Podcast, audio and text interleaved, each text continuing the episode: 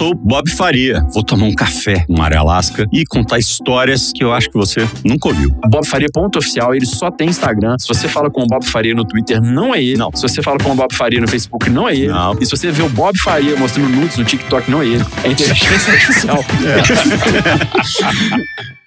Olá, meu povo! Olá, minha pova! Mais um episódio do podcast Tomei Gosto com Bob Faria. Se você não conhece Bob Faria, eu sinto muito, você nunca viu esporte na sua vida. Se você não conhece o Bob pelo esporte, talvez você conheça um lado do Bob que pouquíssimas pessoas conhecem. O Bob da música. É, será que vai dar para saber mais desse lado dele hoje? Bob é cronista, é autor também, ele tem um livro que é A Emoção, o Grito, como é que é a emoção? Grito de Gol. Grito de Gol. É um livro interessante que eu já li, separei perguntas pertinentes ao livro. E ele é um feliz companheiro de Rádio 98 FM. Tem a honra de dividir conosco, às vezes, a bancada do programa 98 Futebol Clube. O papo vai ser legal, se não for por causa de futebol, de comida, de bebida, vai ser por causa de música. Bob Faria, Oi, é. cerveja, café ou vinho? Ah, café. Café, mas você nem hesitou, cara.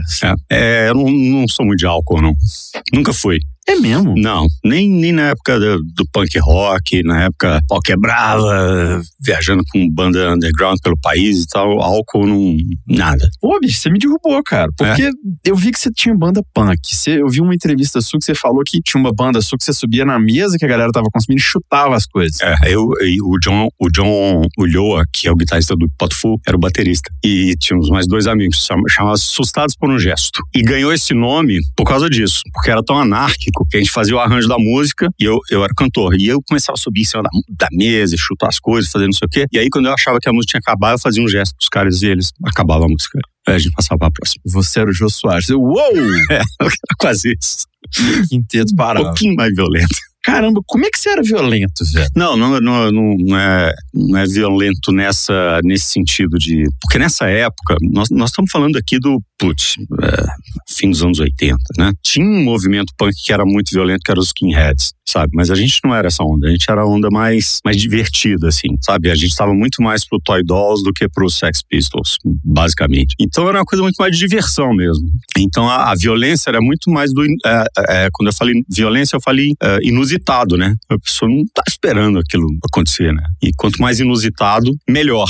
Isso foi uma semente que a gente foi plantando criativamente, inclusive, que depois deu muitos frutos, assim, de né, o mais famoso deles talvez tenha sido cunhado pelo John, que é o Roto Music, que depois virou Roto Music de, de liquidificar pum, que é uma palavra enorme e tal. Roto Music é basicamente o seguinte, quanto mais estranho a gente conseguir fazer, melhor. Nasceu lá atrás. Você escreveu música que o Pato Fu gravou? Hã? Quais? Cara, é, eu escrevi eu escrevi Spaceballs. É, Spaceballs, que tá em televisão de cachorro, é, eu escrevi sozinho, assim, que a gente gravou no, no Yellowfant, depois eles gravaram. Mas tem uma, tem uma música que, que entra no. Acho que é no final de Roto Music, que tem uma história muito engraçada, que é a, a música de Ano Novo, né? É, é Aquelas- Natal. São aquelas músicas incidentais do Pato Fu? É, Vamos só explicar pra quem tá assistindo a gente aqui? vamos. O Pato Fu tinha algumas coisas curiosas. E essa- verve que o Bob falou sobre o Pato Fu, é, é, é, o Pato Fu é uma banda tão diferente que em 1999, quando eu tava no Alasca, eu mandava e-mail e eles respondiam. São Eu gêmeos. mandava assim, do Alasca, Mário. Eu já falava assim, de Fortaleza, John.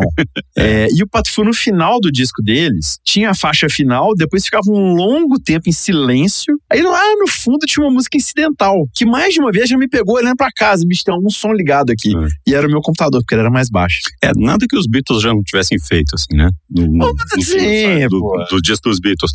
Mas, a, mas não é essa, não. É, vou te contar o caso. Por favor. É o seguinte, a gente ensaiava num estúdio é, lá na rua, ali no Bonfim. Eu tinha um estudinho lá no Bonfim. E aí a gente ensaiava lá e tal. Na Rua Itatiaia mesmo, na esquina da Rua Itatiaia, assim. E aí, cara, é, Paulinho, que era o diretor artístico da Rádio Extra na época, Sim. falou assim: pô, você conhece todo mundo aí do cenário musical e tal, não sei o quê, por que, que vocês não juntam os músicos da cidade, fazem uma música de ano novo pra gente? Aí a gente falou assim: eu falei, pô, cara, que legal, né? Só que eu acho que ele tava esperando que a gente fosse fazer com, com a galera do, do Pouso Alto, da agência TAS, da- que eram os caras que, do Kamikaze, que eram os caras que sabiam tocar de verdade. Pois bem, juntamos eu e John e fizemos essa música e gravamos um porrada, assim. É, os fãs do Fogo vão conhecer. Fala assim, tá na hora de você pensar de novo nas porqueiras que você faz da sua vida. Vida sofrida, esse ano eu vou curar minhas feridas. É essa música. a, gente, a gente gravou isso e entregou pro cara da rádio FM em 1990. Mas a Extra tocava que estilo de música nessa ah, época? Tocava roupa nova, tocava. É, putz, aquele, aquele pop do final dos anos 80 ali, né? E foi pra grade da rádio? Lógico que não, né? A gente, a, a gente saiu da sala do Paulinho e nunca mais entrou. o cara virou pra mim e falou assim: Cara, eu vou tocar isso nunca. O que, que é isso aqui? É porque eles, eles gravaram, eles, eles pagaram pra gente ir lá pro, pra Bemol, que era o um estúdio muito legal na época. E eu falei assim, cara.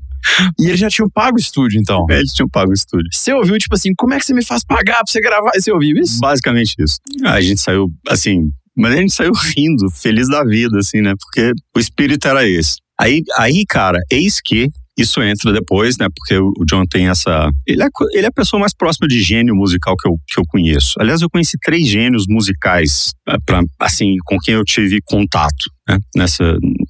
É, o John é um deles. E que ele, que ele guarda tudo assim, ele fala, cara, assim, em algum lugar eu vou colocar. Então, não sei Quem são os outros dois? André Bujanra, Sim. E o Magu, que era o guitarrista da minha segunda banda, terceira banda, o Chemaco. Então o Magu eu não, infelizmente, é, não conheço. É, o Magu tem uma história triste, assim, porque a gente gravou o primeiro disco, foi muito bem, era um disco, foi gravado pela Cogumelo e, estava indo muito bem, a gente estava fazendo turnê e tal, não sei o quê. E a gente estava preparando o segundo disco, aí ele deu uma, uma pirada, foi para Inglaterra, passar uns, uns meses lá, a gente esperando ele voltar e aí ele não voltou morreu. Sentimentos. É. Mas ele era genial. É um cara que até hoje eu escuto as coisas do Chemaco e eu falo assim, cara, não, não acredito que a gente tá tocando isso. Assim, porque a gente era na cola dele, né? Ô, Bob, Muito legal. E eu estou falando com o Bob tampando a minha cara e fazendo café aqui. Descobri que tá um pouco mais grosso que eu queria. Mas é Space Journey, que é outra que você fez pato. Spaceballs. Spaceballs, perdão. É. Que foi parar no, no Televisão de Cachorro. Televisão de Cachorro. Eu já falei isso pra eles, eu vou te contar também. Quando eu morei no Alasca, em 1999, hum. o pessoal ficava assim: o que, que você ouve do Brasil? Deixa eu ouvir suas músicas brasileiras. E o, o Televisão de Cachorro fazia muito sucesso porque era só o CD e ele tinha aquele RGB da televisão, né? Aquelas é. cores. E eu colocava. E 100% dos gringos gostavam.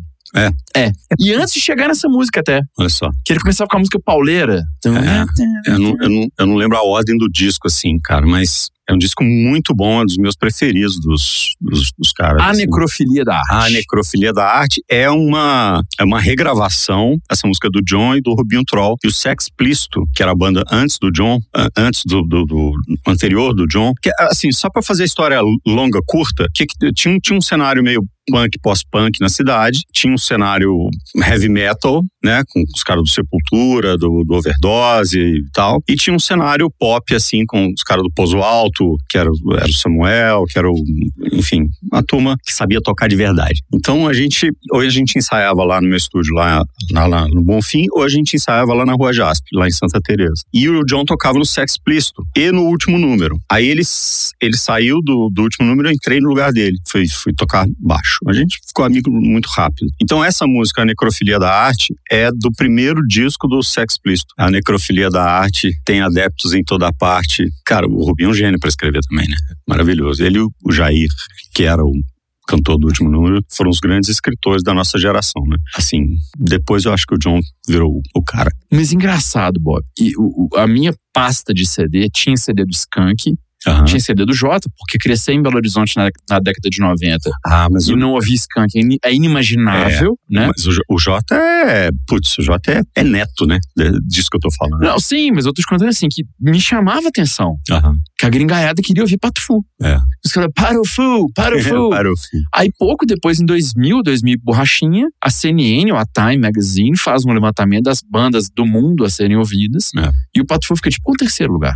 Isso é muito grande. Cara, assim, é... E, e, a coisa mais legal é que a semente disso, ela, ela nunca perdeu essência, entendeu? Porque a gente tinha essa, esse pensamento de, de dizer assim, ó, a gente quer dar o nosso recado, a gente quer falar o que a gente tem para falar, mas a gente quer falar do nosso jeito, entende? E assim, para conseguir romper isso, muita gente ficou pelo caminho, eu inclusive, musicalmente falando, Mas o, o, o, John e a Fernanda e o Ricardo, o Ricardo é muito importante nessa história deles, porque se não fosse a força é, de vontade empresarial assim do Ricardo no início para botar os caras para tocar em todos os lugares, não tinha virado. Porque o John não tem isso nem a Fernanda. Depois o Luiz aparece e resolve o problema. Mas é, manter essa essência estética, que é um negócio que a gente, quando eu falo a gente, assim, a nossa turma, assim, né, mantém até hoje, sabe? Experimenta esse café, Bob. Desculpe te interromper, Imagina. mas assim, não é porque foi eu que fiz, não. Ele tá suave, mas esse café africano é muito forte, cara. Ele tá, ele tá um doce. Hum. Tá bom demais. Você não pôs açúcar ainda, né? Não, mas tá bom sem açúcar. É por isso que vocês tomam café sem açúcar? Milagre. é bom assim. Precisou? Não. Esse café tá com doção, cara. Eu miro mais grosso sem querer. Hum. Bicho, tá doce, velho. Ó, descobri que esse café tem que ser muito mais grosso. Vivendo e aprendendo. Delícia. Mas eu, o, o, o, Televisão de Cachorro, assim que o Pato Fu gravou, eles falaram, gente, a produção desse CD foi muito cara. É. E eles fizeram um show aberto na Praça da Savassi. Tem uma outra história linda nisso aí. Depois podemos te contar. Não, quero ouvir agora, então. Não, aqui é o seguinte, esse show na Savassi, ele aconteceu poucos meses depois que o pai da Fernanda morreu. O que aconteceu foi que, assim, um dia eu e o John, a gente estava no cinema, daí toca o telefone, era a dona Silvia, que é a mãe da Fernanda, dizendo que, né, que o pai dela tinha morrido e tal. E a gente saiu e tal, foi dar assistência, não sei o quê. E algum tempo depois, o John escreveu Canção para Você Viver Mais. Ah, é o John que escreveu? É, a, Cara, a que... música dele. Que capacidade, porque ele se colocou no lugar dela. É.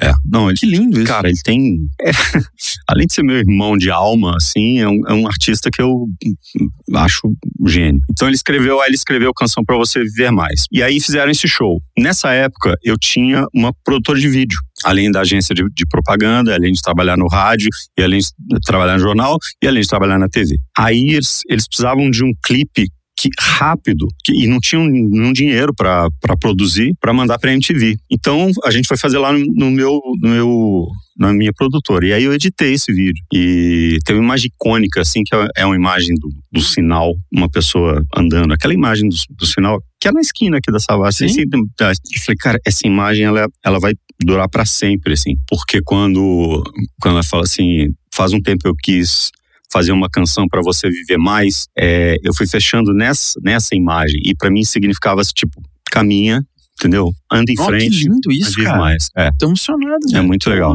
E aí a gente fez esse clipe, foi pra MTV, concorreu lá, um monte de coisas. Não, toma legal. seu café. Engraçado, cara. O, o, o e, e, e, e, o desfecho da história é que seis meses depois, o meu pai morreu. Caceta! É. Porque seu pai é uma das vítimas da Copa de 2002, não é isso? Não. Ah, no seu de 98. Não, é. Eu, Oswaldo é 98. A última né? Copa que ele fez foi em 98. Ele morreu em Paris, ah, mas foi em 2000. Tá. Ah, foi em 2000? Foi. Ah, cara, me perdoa, eu associava que ele tinha falecido na Copa de 98. Então foi 2000. Não, foi 2000. Mas foi perto de algum grande dia do esporte? Não, foi, foi uma história muito, muito mais prosaica do que isso quando a gente voltou da França e tal, e tocamos a vida, blá blá blá, um dia ele entrou na minha sala, a gente tinha uma agência, né, eu e ele, porque assim, eu com meu pai, era muito engraçado. Desde pequeno a gente sempre foi muito ligado. Né? Com 3, 4 anos eu ia com ele pra rádio, com 5, 6 eu ia pro estádio. Só uma pausa. O pai vai. do Bob, se você não é de Minas Gerais, tá achando que esse papo aqui é de maluco, ou que eu sou primo do Bob, que ele me conta a cara é, do pai dele, é. né? Só contextualizar, o pai do Bob é um dos grandes nomes é, da crônica esportiva mineira. Eu não posso falar o maior, porque tem vários imensos, mas ele é um dos gigantes da nossa crônica esportiva mineira, que formou uma geração. De, né, várias gerações, perdão, né, de profissionais chamado Oswaldo Faria. Ele formou de narrador, a repórter, a apresentador de TV, a Nia, que hoje é senador da República. Exatamente. Para ser sucinto. É. Falta alguma coisa? Ele ensinou, cara, não, é isso. É isso ele, né? ele ensinou e, e, ele, ele, ele fez parte daquela geração que inventou o jeito de fazer, né? Ah, como é que a gente vai fazer isso aqui? Então ele, ele era dessa turma. Depois te contar outra história sobre isso. Mas uh, a, o que aconteceu foi assim, aí gente, eu tava lá na minha sala e tal, porque a gente era muito unido desde pequeno, então a gente fazia tudo junto. Então, ne, nessa época, é, ele era o meu chefe na rádio e eu era o chefe dele na TV. A gente trabalhava no canal 23 na época, a gente fazia uh, um programa na TV a cabo e tal. A gente dividia uma coluna no jornal que ele assinava, mas eu era ghostwriter dele, então saía três vezes por semana, escrevia duas, ele escrevia uma. Vocês conseguiam não brigar? É, Nunca brigamos. E mesmo? Não, de jeito nenhum. que isso, cara? De jeito nenhum. E ele era meu sócio na agência. também, né?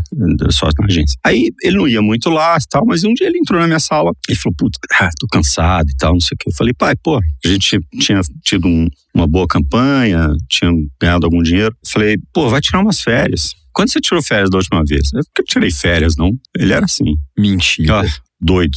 Ah, você não me conhece. Mas, mas você tá falando de 30 ou 40 anos sem tirar férias? É, Porque é uma vida. É, 40. É. 40. Só pra, só pra contextualizar. Falei, não, pô, tira umas férias e tal. Porque o que ele fazia? Ele viajava muito com os clubes, seleção e tal, não sei o quê. Terminava a cobertura, ele ficava três, quatro dias no lugar ali e tal, depois ele voltava pra casa. Mas férias, assim, ó, vou ficar 20 dias fora, não ficava de jeito nenhum. Aí ele falou, tá bom, então eu vou. E aí pegou um avião, foi pra Itália, que era o lugar que ele mais amava na vida. Quando chegou lá, a gente, e a gente tinha essa coisa, a gente se falava todos os dias, onde quer que a gente estivesse no mundo. Né? Ele podia estar na Europa, eu nos Estados Unidos, ele no Japão, eu aqui, onde a gente, a gente se falava todo santo dia. Que bonito. Aí ele chegou lá e não me ligou no dia seguinte. Eu já achei estranho. Quando foi no outro dia, eu saí da apresentação do programa, aí recebi um telefonema da, da pessoa que estava com ele lá, da mulher que estava com ele, dizendo, ó, seu pai tá passando mal aqui. Ah, bota ele no telefone e tal. Falei, o que aconteceu? Ah, tô com uma dor forte aqui e tal. Falei, pô, volta pra casa, pai, pô. Ele falou, não, eu vou voltar, mas eu tenho que voltar de Paris, porque eu vou de lá. Então, ele tava em Roma. Então, eu tenho que ir pra Paris e de lá eu, eu já adiantei minha passagem e vou voltar. Beleza. Aí ele foi. Só que quando ele chegou em Paris, ele tava passando muito mal. E aí internaram ele. Ele me ligou da enfermaria ou do quarto lá onde ele estava, já meio grog assim, ele falou: eles vão me operar, porque eu tenho que operar. Eu falei: cara, não, não, não opera, não opera. Espera pra gente ver o que a gente vai fazer. Ele falou: ah, não, já tô grog, já tô apagando aqui, mas daqui a pouco a gente conversa. Tá bom. Uma hora, duas horas, três horas, quatro horas. Doze horas depois, aconteceu alguma coisa. Aí peguei o telefone e liguei na enfermaria do hospital lá em, em Paris. O médico muito gentilmente virou para mim e disse assim: se você quiser se despedir do seu pai, eu sugiro que você venha para cá agora. Aí fui. E aí foi isso que aconteceu. Eu cheguei lá, ele, ele ainda estava em coma, não tinha voltado da cirurgia. Ele teve um, segundo os médicos, um acidente que chama aspiração. Ele aspirou durante a cirurgia, o conteúdo do estômago voltou, porque, enfim, sei lá.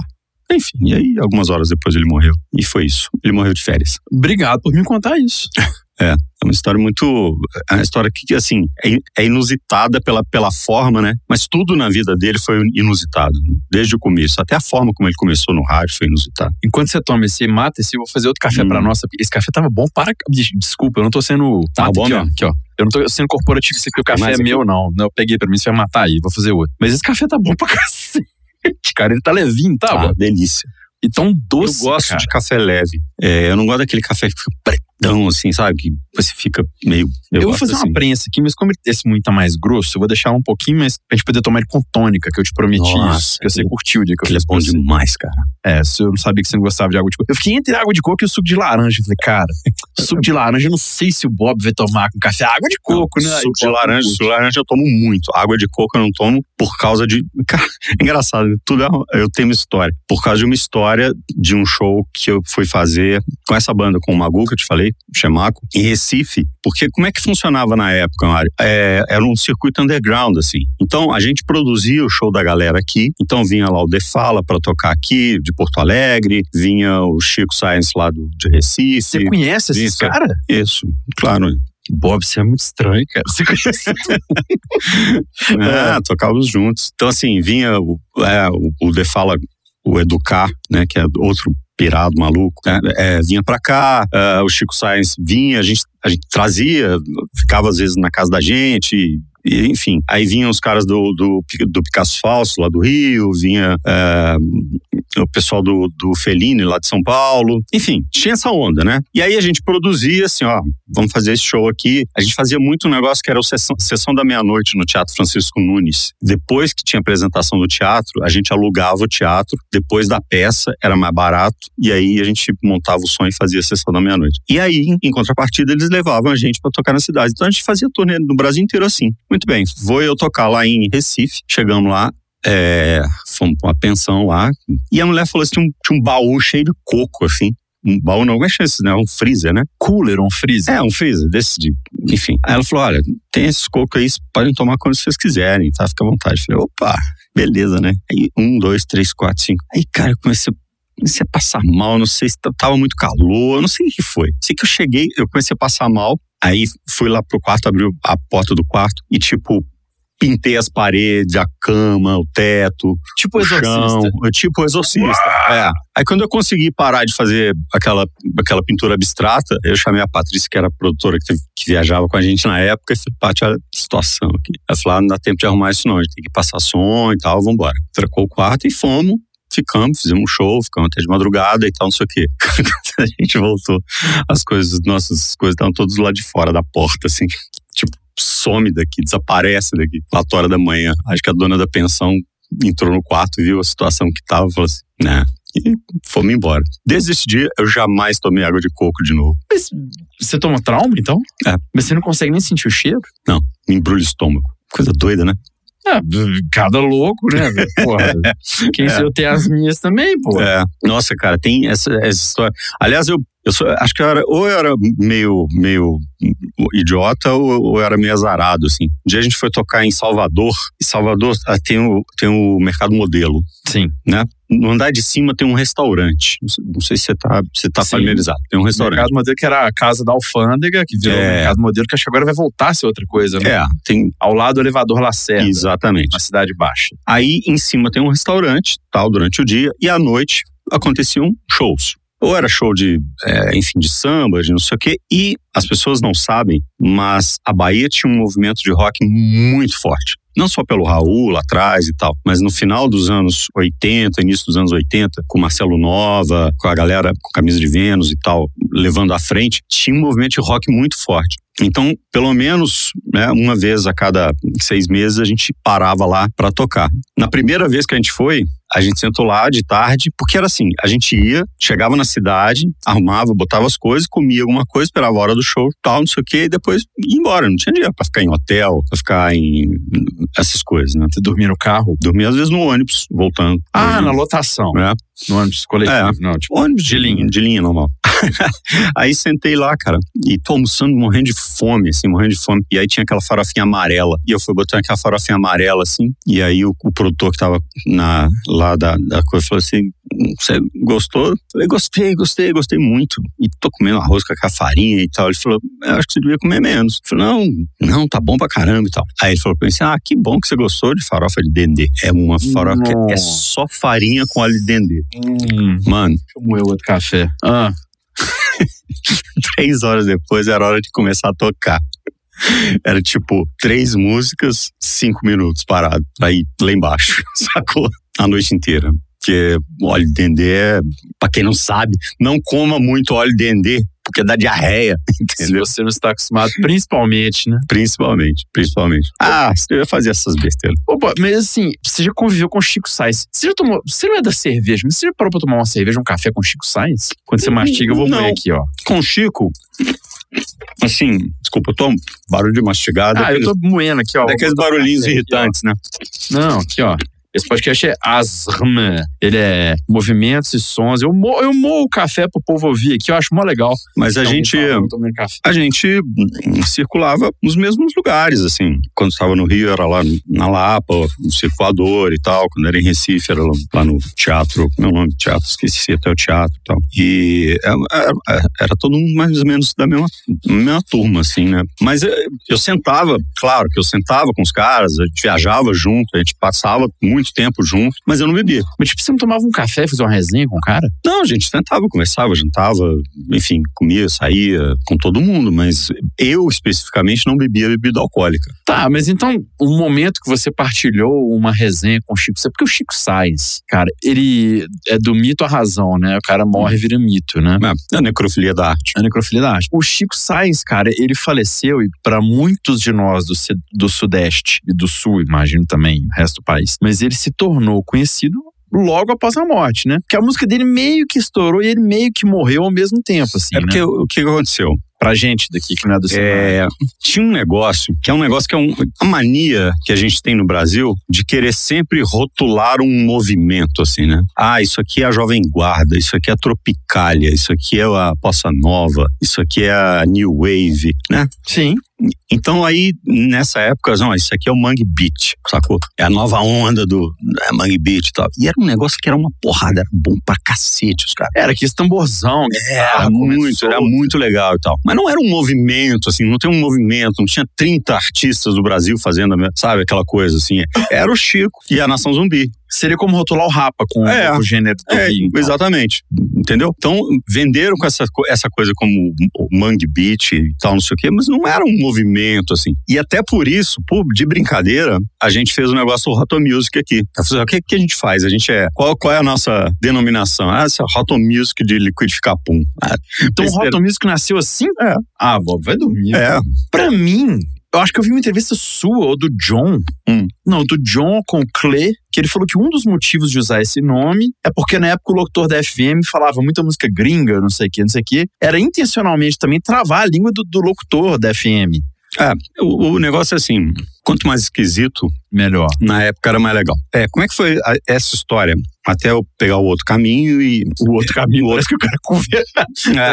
Até eu me converter, me converter hoje eu sou Hare Krishna. Não, é assim, é, tipo, foi fazer outra coisa. Teve uma época que, que o John mudou para São Paulo com Sex Explícito, que eles assinaram um contrato com a BMG para fazer um disco lá. E aí ele ficou morando lá e tal. E eu morava aqui. Aí a gente resolveu fazer um disco por correspondência. Nessa época, não, cara, não tinha internet, não tinha esse negócio todo. Então o que que fazia? Eu tinha um gravador de quatro canais, eu gravava uma base, mandava para ele a fita cassete, ele gravava a parte dele, mandava para mim pelo correio. E assim, se você entrar na internet e procurar Assustados por um Jeps, JAPS, JAPS, você vai ver uma capa de fita cassete, assim, tem um japonês assim, e aí tem lá um monte de músicas e embaixo tá escrito assim, do lado A e do lado B da fita, por sim, fita cassete tinha lado B. Tá assim, 22 minutos de silêncio para você gravar o que você quiser, que a gente só tinha o lado A do negócio caretagem. Então, cara, a gente fez, a gente fez esse, esse negócio. Quando o João voltou, que aí o negócio deu água lá, não, não foi para frente e tal, ele resolveu voltar para casa. Quando ele voltou, ele falou: "Cara, quero fazer uma banda,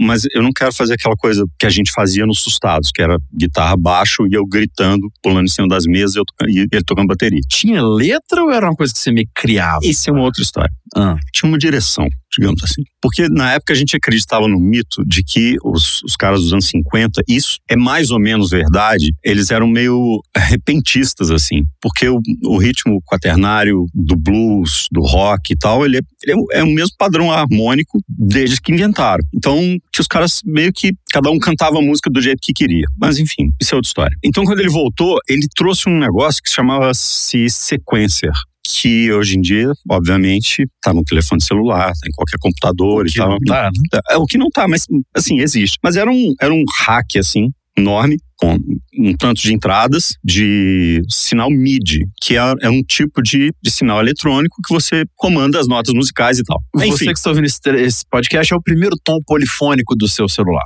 É, basicamente é isso. Então, cara, é, aí ele falou: eu vou fazer, vamos fazer um negócio que é o seguinte: a base, é, eu vou sequenciar ela toda. Chama sequência porque se você fazia um compasso, daí você copiava aquele compasso quatro vezes, daí você botava uma virada, aí você voltava com o primeiro compasso, aí você fazia o refrão e tal você sequenciava a música, entendeu? Muito como a edição não linear de vídeo hoje você faz. Então eu vou sequenciar ah, as bases e aí eu toco guitarra e você canta. Flá, beleza, bora. E assim, como ele é um gênio, aí a gente começou, pegou aquelas músicas dessa fita do Jeps aí, tipo Flintstones, Boemia, do Nelson Gonçalves, que, que a gente gravou. Flintstones regravou. Regravou. Tocaram no show, inclusive. É, não é que ele regravou, é que ela ficou misturada com Hot Music, assim, que nem, ah, tá. que nem o Ano Novo. Sim. Ficou tudo meio misturado. O que mais que tinha? Spock, por exemplo. Spock não me lembro. É, Spock, Spock, Spock, Spock, Spock. Me arruma um trabalho menos estranho. Não seria Isso mal. é do Hot Music também? Acho que Spock tá no Gold King, se eu não me engano. É, porque isso eu não me lembro. É. Eu, sou, eu sou pato fudo do Tem, mas acabou pra cá. É. Aí a gente fez lá um bocado de músicas e tal, e gravamos, e aí a gente fez alguns shows desse jeito. Aí ele falou assim, pô, queria botar uma voz feminina e tal, e aí tem uma menina que vai lá na loja e, e ela canta, tem uma voz bonita e tal. Falei, bora. Aí ele chamou a Fernanda. Aí fizemos, sei lá, uma ou duas coisas com a, com a Fernanda. Aí a Fernanda foi fazer um intercâmbio nos Estados Unidos no Kentucky. Me lembro que a gente ficava enchendo o saco dela falando que assim, Kentucky Fried Chicken, Kentucky Fried Chicken. Aí ela, ela foi para lá e ficou lá uns seis meses. Nesse tempo, a gente fez alguns shows aqui, a gente botava um dinossauro inflável no palco que falava que era Fernanda. Meu Deus. enorme, assim. E um desses shows foi num lugar que chamava Western House, que era muito famoso na época. E aí a gente, não sei como, a gente arrumou uma data lá, trouxemos o Defala, lá de Porto Alegre. Que é o cara que fez Popozuda. É, depois. Que eu jurava que era do Rio. É, pois é. é. O Edu é um é outro maluco desses, assim, excêntricos marcantes. E aí trouxe o Defala e a gente fez o show. Mas aí eu eu não me adaptava muito àquela coisa da música sequenciada, a base gravada, porque eu tinha muita coisa do improviso, assim, entendeu? Aí quando acabou e tal, não sei o quê, eu falei, John, é seguinte, velho, eu vou ancorar-se nessa onda, não vou ancorar você, não vai funcionar. Tá muito, muito acima, muito degrau acima, entendeu? Ele falou, ah, tô pensando em arrumar um baixista. Eu falei, cara, chama um baixista, o Rick trabalhava na loja dele, ele chamou o Rick, e eu falei, cara, eu tô, eu tô, assim, muito abaixo sabe? Minha sensibilidade artística, minha, minha capacidade técnica. É, eu, eu vi naquele momento assim, falei assim: daqui eu não vou conseguir acompanhar. E a primeira vez que eu vi os três tocando juntos, tinha bateria sequenciada, baixo do, do Rick, a Fernanda e o John, eu falei, putz, cara, é muito foda. É muito foda. Que ano, Bob? Pronto. Desculpa. Ah, cara, isso foi 90 e.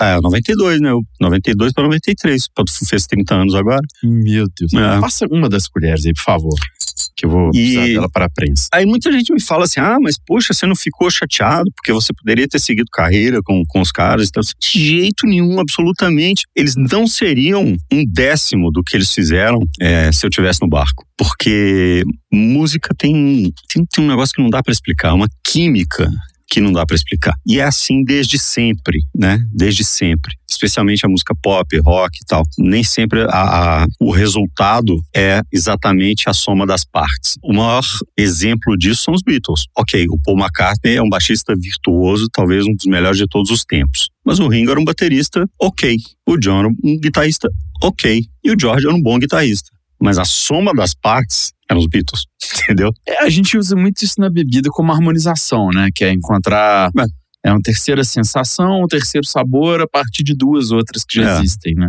É. é. Eu sempre penso em música assim como é uma pintura a várias mãos, assim, né? Então, quando você encontra esse equilíbrio, né, em que você vê, você consegue ver o traço de um, mas você consegue ver como ele se entrelaça com o outro, na música, né, numa banda, por exemplo, é um negócio muito bonito, muito bonito. Ô, Bob, falando agora dessa capacidade do ao vivo, não do ao vivo, de performar. Deixa eu mudar um pouquinho o lado aqui, porque senão a gente fica até amanhã falando só de música e vai longe também. Nossa, porque, putz. E eu quero colocar aqui mais uma vez elogiar o Xande Tamietti, que eu nunca assisti elogiar ele, que pra mim ele é o maior baterista do Brasil. É, tem a um barba mais feia do mundo também. Tipo, vou cortar esse negócio aí, né, Xande? Pô, tá feio pra caramba, velho. Um dos, mas o Xande Tamietti pra mim é um ele monstro. É, ele é um monstro. Quando você fala dessa capacidade de, do conjunto virar uma coisa maior do que o uma a soma das partes. A soma das partes. Eu quero traçar um paralelo aqui pro seu livro.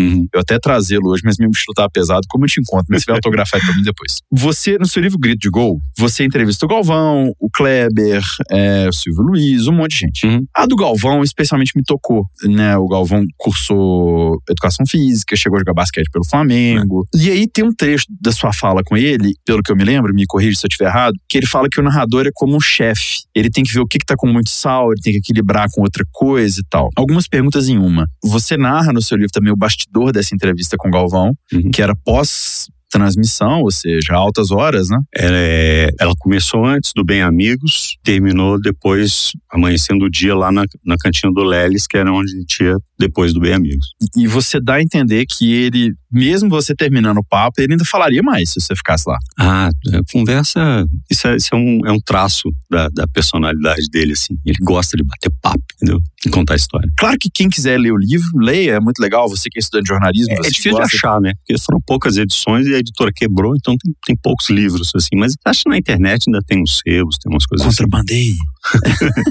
é, mas assim, como é que foi? Porque isso eu sei que você é muito perguntado sobre isso. Mas como é que foi ouvir da boca do Galvão a descrição do que é uma narração de futebol? Você falou com muita gente, mas eu queria ele específico. Cara, Primeiro a gente precisa entender o seguinte: por que, que eu resolvi fazer esse livro? Quando eu comecei a fazer jogos de rede na Globo, eu comecei a fazer nos jogos locais, daí eu falei, putz, eu preciso romper essa barreira. E eu entendia que eu tinha capacidade de romper essa barreira, diferentemente da música. Rompi, fui. Aí comecei a fazer os jogos de rede e tudo mais. E aí eu percebi o seguinte, muito rapidamente: cada narrador tem um ritual, cada narrador tem um ritmo pessoal, cada narrador ele tem uma, uma personalidade que ele coloca ali na construção da, da narração. E eu ficava pensando o seguinte: eu, eu preciso entender qual, qual que é a congruência desses caras, porque é nela que eu tenho que entrar porque aí tanto faz se eu estou fazendo um jogo com o Galvão, com o Kleber, ou com o Luiz, ou com o Rambran, ou com o Rogério, ou com ou quem quer que seja, eu estou ali naquele, naquele espaço. Então, basicamente, era uma pesquisa que eu estava fazendo, que acabou virando uma,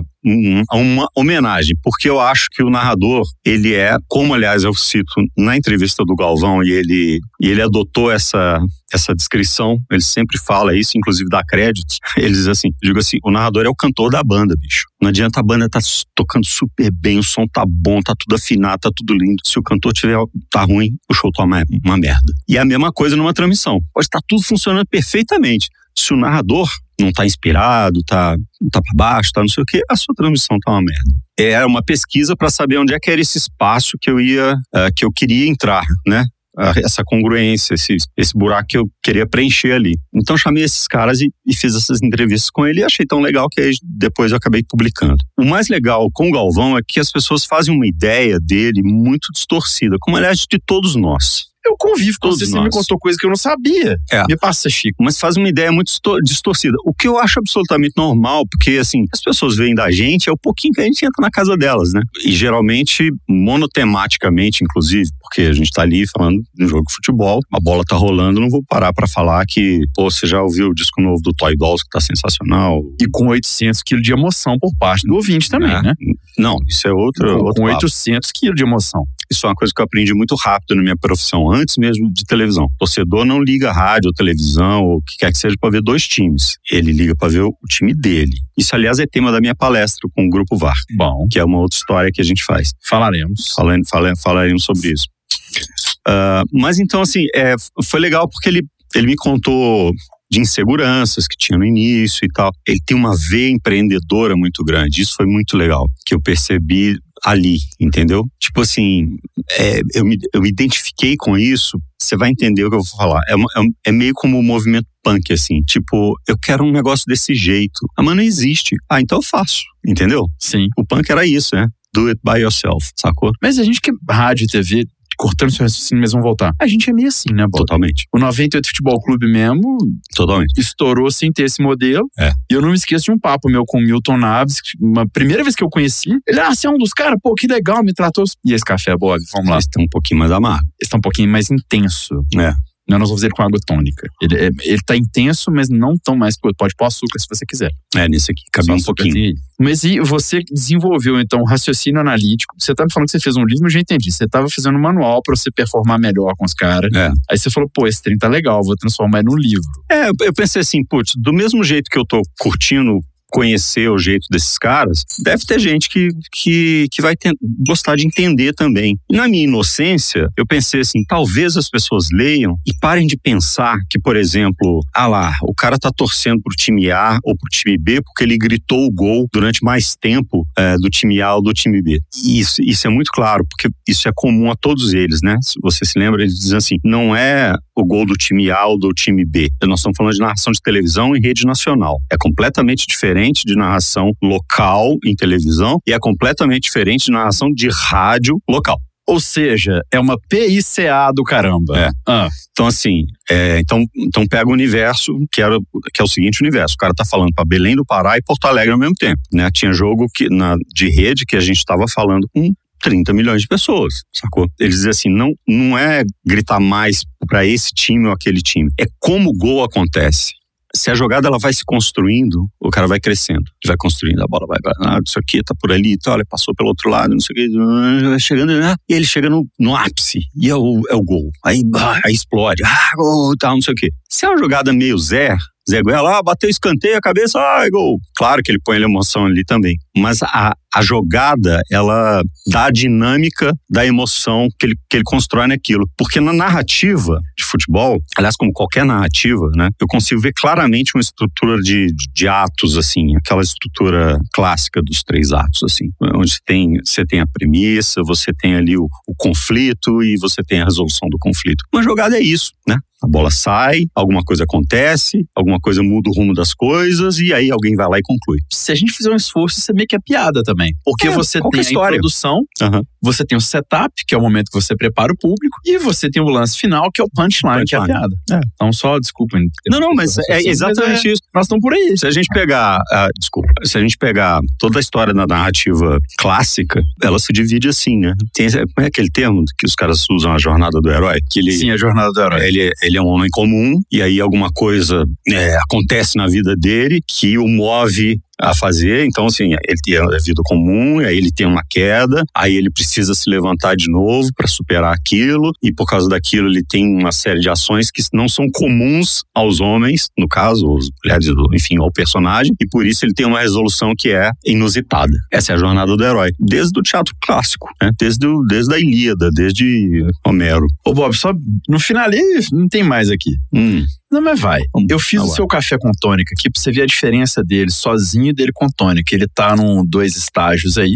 Pra quem tá só no podcast, tá o café por cima e a tônica embaixo. Cara, isso aqui é lindo. pra começar que é lindo. Isso aqui me lembra, sabe o que, que me lembra? O que, Bob? Quando eu, era, quando eu era criança, um dos brinquedos que eu mais gostava era aquele laboratório de química. Sim, sim. Você sim. tinha. E aí tinha aqueles tubinhos de ensaio, e daí você botava as, as gotinhas e tal pra ver a diferença de densidade das, das- dos líquidos, né? Eu Sim. adorava brincar com aquilo. Parece um daqueles tubos de ensaio, né? Você vê aqui. E o que é bonito do café é que o café, você vai dar uma bicada assim, depois você vai misturar. Tá viajando na Hum. química. O café vai ficar um pouco mais forte agora. Mistura com a colher. Não sei que você curte isso, Mas, é, mas é, é legal porque assim, vem o café com é gás carbônico, né? É. Bolinhas. Bolinhas. Bolinhas. Bob Faria está experimentando o café com tônica. Da outra vez que ele tomou, ele tomou um meia bomba que eu fiz pra ele lá na rádio. E ele pirou com isso. Falei, cara, se eu não fizer isso pro Bob, ele me mata. Tem Muito que ser bom. E aqui, e outra coisa, a temperatura perfeita. Ele pode ter um pouquinho mais de gelo, é o ideal. Eu tô aqui, eu tinha que trazer gelo, que é mó trampo, cara. Dá, um- dá um misturex nele aí, Bob, agora, pra você ver a diferença. O Bob Faria agora está misturando os dois estágios do café com tônica. O mais legal foi que o Estevan Gaipo, o humorista, teve aqui esses É. dias. Na hora que ele tomou, ele ficou assim: Cara, o que, que é isso? Isso é bom. Pô, Ele ficou mas, mas é bom pra caramba. Estevam, um abraço, Estevam, dono do Copo Sujo Hum. Comedy Club. Ele, Paulo Araújo. Fica mais cítrico, eu diria. Apesar de não ter fruta aí. Fica, assim, é, a, Deixa eu experimentar. a água, a água tônica, ela, ela aparece um pouco mais, mas o café, mas ela passa mais rápido do que o café. O café fica. É aquele papo que eu tenho com todo mundo. Você trocaria isso no refrigerante de cola do rótulo vermelho, que é preto? Isso aqui? É. Facilmente, até porque aquele não toma. Sim, mas, ah, Se eu fosse o Cristiano Ronaldo, eu teria feito a mesma coisa. não, olha que loucura, Bob. E é um papo recorrente aqui do podcast. Hum. Você parou pra pensar que isso é um café que eu coei aqui, porque eu passei pra você, ele é uma prensa francesa. É um café muito bom. Claro que tudo isso faz diferença. Ah. Com uma água tônica que você talvez pudesse fazer isso na sua casa. É, Que não há nada de extra. Assim, é um- é bom café. É um bom café. Isso, isso, assim, eu, eu sou novo nesse mundo. Eu também. Tenho, tenho alguns amu- amigos assim que são muito. é, você, por exemplo, conhece as nuances desse negócio. Eu tenho alguns outros amigos que conhecem as nuances, assim. O Luiz Roberto, por exemplo, que a gente tava falando dos narradores, né? O Luiz é do cara que ele fala assim: ah, porque a cápsula, não sei o quê, tem café não sei das quantas, e aí se você fizer com essa pressão, ele fica assim, se fizer com aquela pressão, ele fica daquele jeito. Ele é realmente É mesmo? se importa. É, é do nível do nível dos caras que cheiram rolha de, de vinho, que é um outro negócio que eu também eu não entendo porque eu não bebo. Os especialistas de vinho ainda não, não me deram uma, uma, uma, uma Tem muito picareta. comum em cheirar rolha de vinho. Tem, tem muito picareta. Porque assim, é aquele negócio de fazer a pose, né? Sim. É, tem, claro que tem os caras que, que sabem e, e fazem. O Dorival Júnior, por exemplo, ele coleciona as rolhas de todas as mesas e tal. A gente já saiu várias vezes e tal. É, então, tomamos a garrafa, ele vai, todo mundo assina na rolha, e ele leva a rolha pra casa. E foi- é um hobby do cara, né? Mas isso é lindo, cara, porque você eterniza momentos É. que estavam ali. Eu tenho uma foto, eu, Dorival Júnior e Cristiano Junqueiro no Bar Savassi, que ele foi ver o É. stand-up comedy nosso. Ah, sensacional. Cara, Que o, loucura. o Júnior é um cara muito, muito bacana, muito bacana. Aliás, pô, eu vou falar pra você um negócio. Te contei que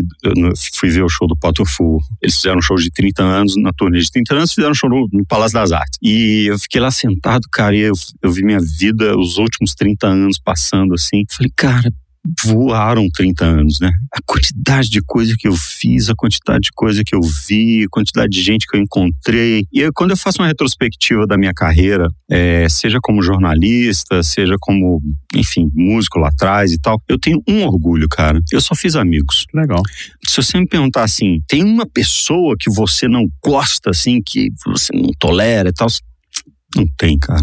Deve ter um monte que não gosta de mim, sei lá. Eu sei que eu tenho os dois. Mas é, eu não tenho. Tem gente que, eu, que eu tem uma pessoa que eu reprovo uh, a forma como ele faz as coisas, mas como eu nunca tive embate com ele, eu não posso dizer que ele é, é meu amigo, então eu não o fiz. Também não o fiz inimigo, que é o, o Milton Neves. Não é o Milton Naves, que o Milton Naves é um cavaleiro. Milton Neves, porque ele foi capaz de agredir o Silvio Luiz fisicamente. E o Silvio Luiz é um, já era, à época, um velhinho muito combalido, embora um gênio. Aliás, a entrevista do Silvio no livro é, é maravilhosa. Ele, quando, ele, quando ele conta aqui na Record, eles, eles transmitiam futebol e ele, o narrador, é que estava sentado na mesa fazendo corte de câmera, aquilo é maravilhoso, né? Sensacional. É, a, a experiência que a gente teve com ele no 98 Futebol Clube, a gente começou a falar e falou assim: Ô, nego, a madame tá chamando pro almoço, vou ter que desligar, nego. Sensacional a cara dele. E aí eu fiz, eu fiz um, os caras tiram onda de mim, mas eu fiz o contraponto, que eu sei que ele não fala gol. É, não. Mas e... ouvir da boca dele ele explicar isso é muito legal. Eu falei assim, Silvio, por que, que você não fala gol? Porque a televisão, né, negou? É. O povo tá vendo. Se fosse rádio, eu gritava, né, negou? É. Tá no, tá no, é, tá no livro também, né? É, eu, eu perguntei exatamente isso, porque tem essas coisas dos bordões, tem narrador que gosta, tem narrador que não gosta, tem bordão que nasce, é que nem no teatro. Eu não sou ator, mas conheço bons atores, como você, o CJ, enfim, e alguns bons atores. Quando se dá um, um se chama de caco, e funciona. Uhum. Aí você incorpora aquilo no texto. No dia seguinte você faz de novo, o cara acha que você está dando, você tá fazendo improviso e na verdade está no seu texto. Isso acontece com os narradores também. Né? Às vezes o cara dá um. sacou um negócio, ah, funcionou. E aí ele incorpora. É, Bob. O, o, o Silva ele conta o seguinte: ele fala é, que ele fala assim: não é só a coisa do gol. Por exemplo, se acontece alguma coisa ruim no campo, aí ele fala assim: Ih, entornou o caldo. Porque se entornou o caldo, alguma coisa ruim aconteceu. Então, se a pessoa não está olhando para televisão, ela vai querer ver. Ele fala, ele fala no livro, ah, a mulher tá lá na cozinha e tal, e pegava, ela e, e ia na sala para ver o que aconteceu. Entornou o caldo da dona de casa, entendia que alguma coisa ruim estava acontecendo. Eu acho que na nossa profissão, jornalismo esportivo, aliás, fazer um ressalvo, eu não acho que exista jornalismo esportivo. Eu acho que há jornalismo e a editoria de esportes. Eu não conheço nenhum jornalista de verdade que faça isso por esporte. É a nossa profissão. Então, toda vez que eu vou falar numa faculdade, eu, eu queria ser jornalista esportivo. Então, você vai ser médico e vai escrever sobre esportes na hora do, do hobby. Né? Existem jornalistas, assim como de cultura, de política, de, de, enfim, de todas as outras editorias. Mas engraçado, viu, Bob? Eu acho que a gente está muito intolerante ao diferente. Oh e que a rede social nos deixou muito cheio de si, a gente tá bom para falar e improvir. É. Voltando no narrador, vamos fazer um pouquinho observatório da imprensa aqui? Vamos lá, me permita. Você tem anos-luz de experiência e lugares a mais que eu. Eu acho que hoje a gente tá vivendo uma era que a gente tem a captação em 4K das imagens, a gente tem um som cada dia mais bonito uhum. de transmissão, né? Uhum. Acho que as TVs até se equiparam muito Acho que aquela era que a TV tinha uma imagem infinitamente superior à outra acabou. É claro que existem qualidades superiores. E aquilo fazia diferença? Claro que fazia. Como né? no rádio a diferença de som. Né? Aqui mesmo no podcast. É. Se a imagem estiver ruim, eu tenho certeza que a gente não vai ver. Claro. Mas enfim. É, mas eu acho que o narrador tá precisando virar a página. Outro dia, Bob, me deu um react seu aqui. Hum. Eu tava assistindo um jogo um jogo importante. O cara fez o gol. Ele fez o gol e correu pra, TV, pra câmera para mandar aquele recado dele. É. Eu adoro o narrador que tava no ar e fora aqui do podcast, a gente fala quem foi. Eu falei assim, cara, o cara acabou de fazer um gol, que é o momento maior do futebol, é. dos jargões, né? E lembra daquela fala do Alex Lalas também, que um, aquele irlandês idiota lá criticou cara. a dancinha pós-gol. O Lalas sentou-lhe o pau, eu quero uma estátua do Alex Lalas. Eu já, eu já te contei uma história com o Lalas. Você vai contar ela de novo aqui. É. Mas assim, aí o cara fez o gol. Ele foi pra câmera, era a câmera da transmissão ao vivo. Tinha um microfone lá. Ele mandou um recado, ele gritou, ele falou alguma coisa. O narrador tava dando o jargão dele naquela hora. Falei, pô, cara, esse cara vai falar comigo o jogo inteiro. É. Talvez esse cara nunca mais faça um gol em seis meses. Ele tinha imagem em alta definição, ele tinha som em qualidade de ser captado. Por que, que ele tinha que gritar em cima da fala do cara? Eu acho que o som da torcida chegou com qualidade, a imagem chegou com qualidade. E não que a gente tem que ser mais frio, eu acho que a gente tem que se reencontrar. Porque o Brasileiro é quente, a gente estranha muito, muito blazer. Hum. Mas eu acho que a gente tem que deixar o ambiente fazer parte. É, assim, é, esse episódio específico, eu não sei o que pode ter acontecido. Te conto depois. Mas o que acontece da lente para trás, que as pessoas não percebem durante uma transmissão esportiva, especificamente futebol, é caótico se você não tiver treinado. Quando você está ali no, no estádio, olhando o jogo, ou no estúdio, fazendo off-tube, que a gente chama, tem pelo menos cinco pessoas falando com você ao mesmo tempo. Você tem um, um diretor no caminhão, você tem um diretor na emissora, você tem é, os repórteres que eventualmente entram, você tem o coordenador da transmissão. Né? Então é um monte de gente, cada um tá, tá te dando uma informação. Para o comentarista é mais tranquilo, porque raramente eles, eles vão estar, tá, é, eu vou estar tá falando, o cara vai estar tá falando alguma coisa. Acontece. Inclusive, tem um caso muito curioso com meu querido Guilherme Mendes, que é meu, meu irmão de alma também, mas ele adorava me provocar. Então, tem um monte de coisas acontecendo. E o narrador é o cara que tem que estar tá com o olho afiado para ver todas essas coisas. Então, pode ser que na hora que ele está gritando gol, ele não está olhando para o monitor, entende? E se ele não está olhando para o monitor, ele não sabe qual foi o corte que o cara fez. Pode acontecer, não sei se foi. Mas é, é assim, normalmente os narradores, inclusive eles, é, é, um embate entre, quando eu falo embate é uma é um debate saudável. É um debate saudável é entre narradores e comentaristas que é o seguinte, não discute com a imagem. A gente fala isso, não discute com a imagem, pô. E de fato é o seguinte, a imagem é muito mais relevante do que qualquer coisa que eu possa dizer. Então, na TV, a gente é treinado ou se autotreina, cada um tem o seu, a sua forma de fazer isso, de eu tô falando de uma coisa assim, tô falando, ah, pô, o Mário é um bom jogador, assim, ele tem uma perna esquerda que faz isso e tal, não sei o quê. Aí o cara entrou e deu um carrinho no outro. Aí eu tenho que dar uma volta nisso para falar, olha a imagem aí, porque o cara do caminhão que rodou achou na,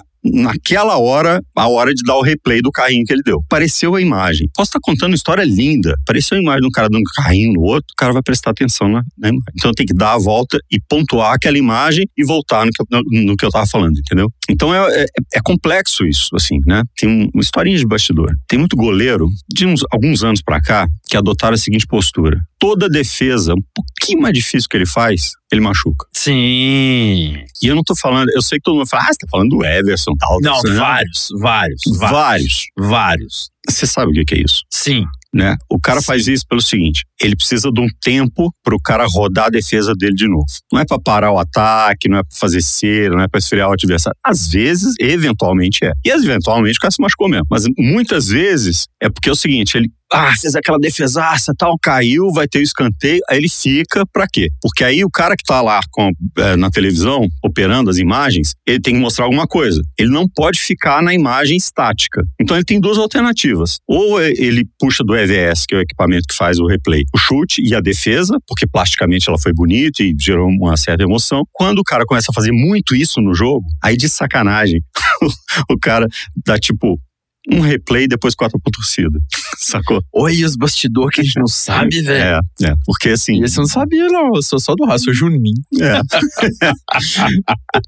Até porque fica chato, né, cara? Você roda um. Você, você tem lá, o mínimo pra você fazer um jogo. Bom, quando eu saí da TV Globo, eles já tinham reduzido muito a estrutura. Já cheguei a fazer jogo. Bom, final de Libertadores, por exemplo, a gente tinha 14 câmeras no estádio, em 2013. Copa do Mundo nenhuma, porque é tudo gerado pela FIFA, né? E é um absurdo é também, né? Tipo um Super Bowl, né? É, é. É um absurdo. Agora, quando eu saí da TV, é, o mínimo que faziam eram, eram cinco câmeras. Então você tem a câmera 1, que é aquela que pega o campo inteiro, você tem a câmera 2, que faz um detalhe, quando você tem sorte, você tem uma grua atrás de cada gol, e você tem uma câmera que eles chamam de câmera inglesa, que é aquela bem do alto, assim, normalmente na marquise do estádio. Uhum. Então você tem muitos ângulos, né, para você dar replay e nem todas as câmeras vão pegar o melhor ângulo. Isso acontece e tal. Então tem essa tem essa coisinha aí do, do goleiro para ter o replay. Então fechando do que você me perguntou, Pode ser que ele não estivesse olhando pro monitor na hora. Daí ele termina a frase. Aí já Tudo foi. bem, você foi muito além do que eu te pedi, muito obrigado. Ô Bob, enquanto você degusta esse café, da Uhum. próxima eu vou trazer gelo, cara. Faltou um gelinho aí. Ó, a hora que eu bebi, ele tava morno. Sim, Agora ele tá frio, tá mais gostoso. tá mais gostoso. É, tinha que ter gelo. Eu vou trazer um trenzinho de gelo aqui pra dentro desse estúdio. Bob, me conta como é que o Guilherme te provocava. E eu quero saber isso. Eu adoro bastante fofoca. O Guilherme, o Guilherme é um cara.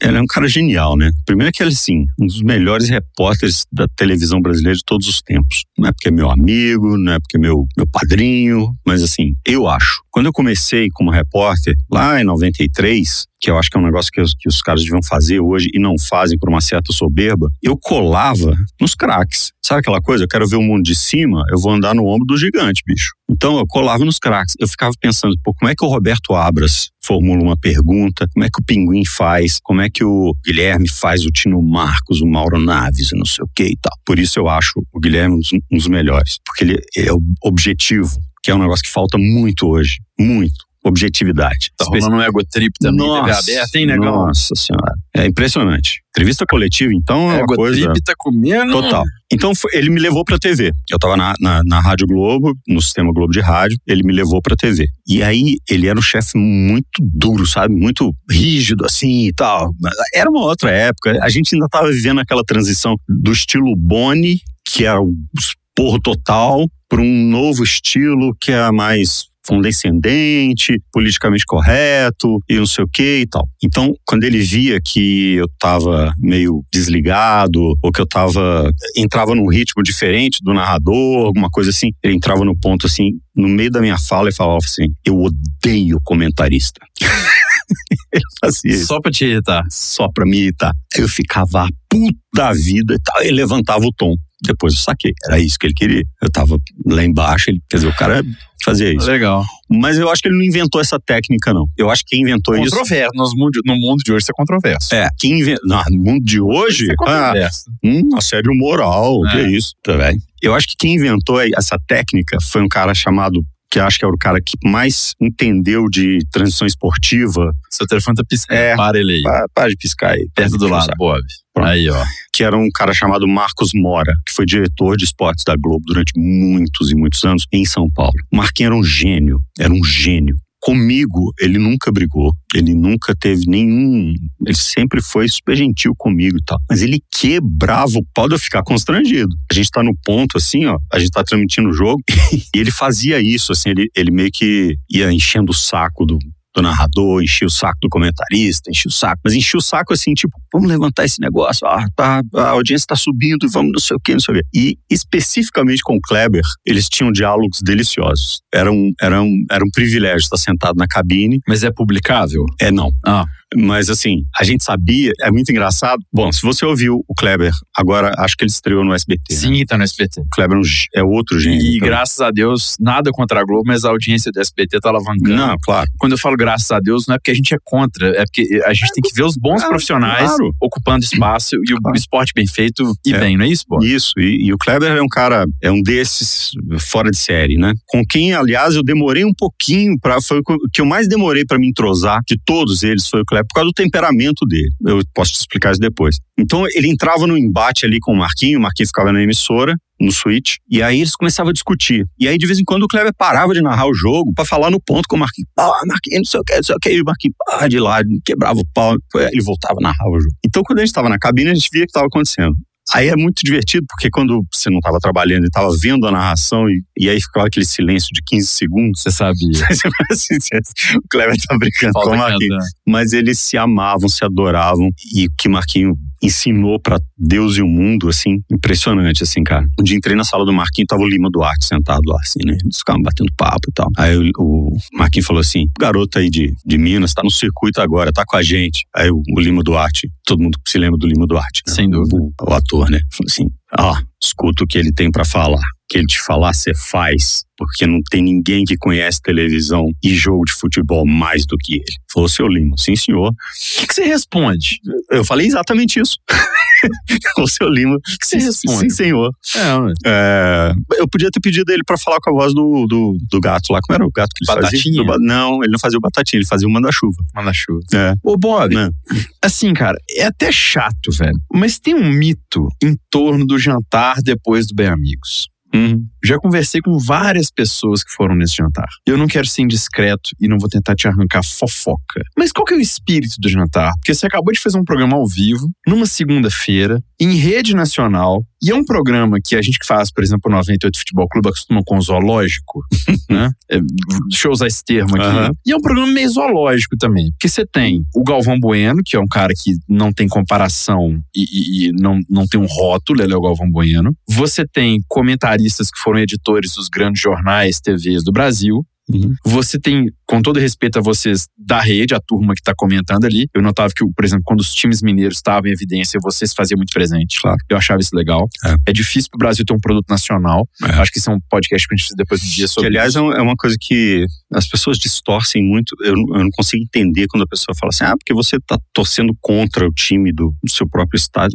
Gente, é, se eu tô com a minha base aqui, eu escolhi ter minha base aqui, eu podia ter ido para o Rio, para São Paulo, para onde eu quiser, em determinado momento da carreira, eu poderia ter ido para onde quisesse. Eu escolhi ficar aqui. Quanto mais o produto que eu tenho para falar sobre estiver performando, mais espaço eu vou ter. Simples assim, né? Então, É, aí tinha vocês, tinha um jogador, tinha ex-jogador, tinha banda e É. tinha alguém lendo comentário, né? É. Numa TV ao vivo, no Sport TV, mas com cara de Globo. Porque a hora que o Galvão vai pra câmera, É. e eles não botam o terceiro cara lá, né? Enfim, imagino eu, não tava lá, mas eu, eu chuto que quando era aquilo ali, a estrutura era um pouquinho mais robusta do que o normal.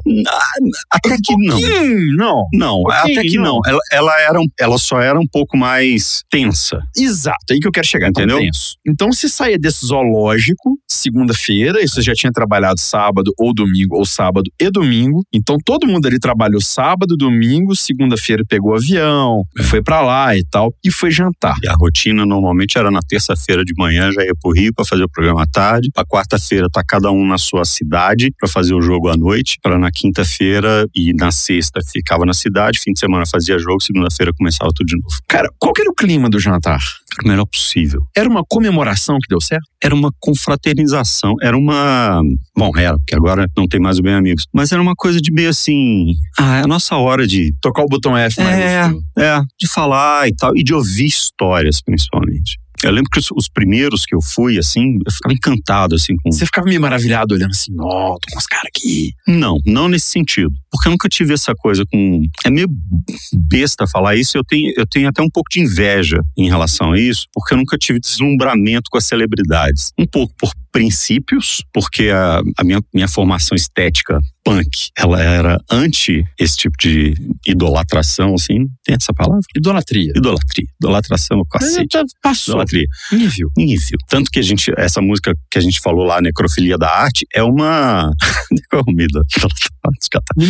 é, a necrofilia da arte é uma sátira para isso, né? Sim. Só a necrofilia da arte é, tem adeptos em toda parte. Aí fala: se o Lennon morreu, eu amo ele. E, Kurt Cobain assim, se foi, eu venero. é, venero e, e por aí vai. Então, assim, é, eu, eu nunca tive essa, esse deslumbramento. Eu tive duas ou três oportunidades que eu também posso te falar. E também porque eu convivia na minha infância com as celebridades da época entrando e saindo da minha casa com muita frequência, assim, sabe? De repente eu tava lá brincando de carrinho, passava o Tele Santana, passava o Procópio, passava o William, passava não sei quem e tal. não eu não tinha, nunca tive esse, muito essa, essa, esse deslumbramento é, em relação a essas pessoas. E também porque é, o meu pai era um cara mu- muito representativo e eu o conhecia profundamente para saber que ele era um ser humano como todos os outros. Então isso muito enraizado na minha cabeça. Somos seres humanos como todos os outros. O Bonovox é um ser humano como qualquer outro, entendeu? Só que ele faz uma coisa específica que é muito legal. Ponto. Você é fã de YouTube demais. Demais. pô. Ô, Bob, eu já vi relatos que o cara foi pro jantar do Galvão, Ah, então, não então, dormiu e foi pro, foi pro avião direto. Várias vezes. Você também? Várias vezes. Porque assim, então você me perguntou qual era o intuito do jantar. Ah. O intuito é assim, pô, a gente raramente se encontrava. Porque, pô, eu tava fazendo um jogo em São Paulo, o Nori tava fazendo um jogo em Recife, o Caio tava em São Paulo, eu, eu tava aqui, o Júnior tava no Rio, o Luiz Roberto tava em outro lugar e tal. Então a gente, embora a gente fosse, somos amigos, a gente não se encontrava com muita frequência. Foi uma forma que, que o Galvão achou de, de juntar a galera. Era uma resenha. Ia pra lá, era uma resenha. E não tinha nada demais, não tinha nada demais. Não tinha aquela coisa assim, ó, oh, o Galvão senta na mesa e todo mundo tem que esperar ele começar a comer, porque eu já ouvi isso. Tem que esperar ele comer, porque senão ninguém come, porque não sei o quê, e tem que tomar o vinho que ele escolher, porque nada disso. Sentarmos lá e papo, conversa, desce o vinho. Quem não quiser beber vinho, ele enche o saco, mas a gente ah, vai te catar, não enche o saco, eu não bebo vinho, bebo suco de uva com água, eu e Caio. Você não enche o saco, não. Ponto. Porque ali não era, não é o Galvão Bueno. Ali tamo junto. Teve vez de né, eu pegar violão, começar a tocar, e a galera cantar na mesa, e é isso. E, e, e, como a gente chegava lá meia-noite, meia-noite e meia, só tinha gente no restaurante. O Lelis ficava.